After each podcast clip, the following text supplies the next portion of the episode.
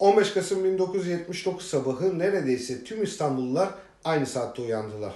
Şehir tehlike anlamına gelen 5 kesik vapur düdüğünü duymasa da sonrasında meydana gelen büyük patlamayla sarsıldı.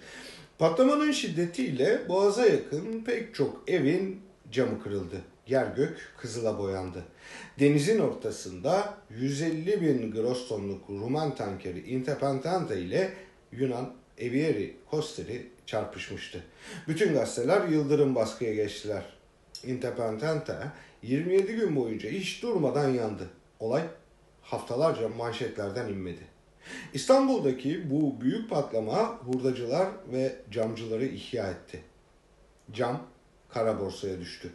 Sigorta şirketleri büyük zarar uğradı. Haydarpaşa Garı da patlamadan zarar görmüştü. Intepantanta'dan geriye kalanlar Tuzla tersanesine çekildi ama geminin bir bölümü boğaz sularını bir süre daha hüzünlü bir fotoğraf gibi süslemeye devam etti.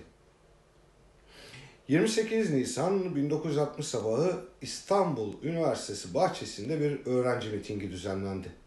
Öğrenciler tam bağımsız bir ülke, özgürlük ve eşit yaşam istiyordu. Mitinge polis saldırdı.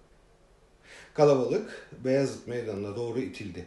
Ardından polis hiç yoktan ve hiç kimsenin beklemediği bir anda öğrencilerin üzerine ateş açtı.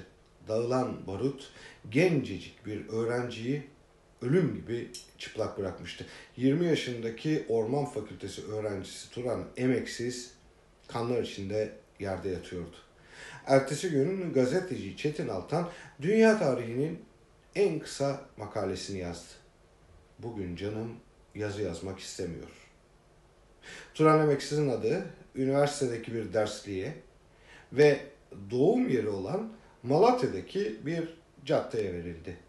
Yıllar sonra İstanbul'da bir şehir atları vapurunun baş tarafında da yine onun ismi okunuyordu.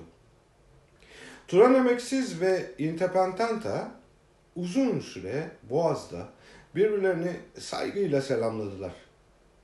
Geminin enkazından arta kalanlar 1986'da tamamen kaldırıldı.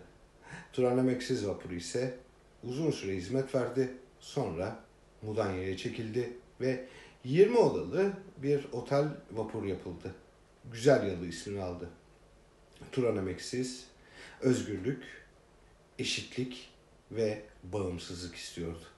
Yıllarca onu uzaktan selamlayan Independenta Türkçe'de bağımsızlık ateşi anlamına geliyordu.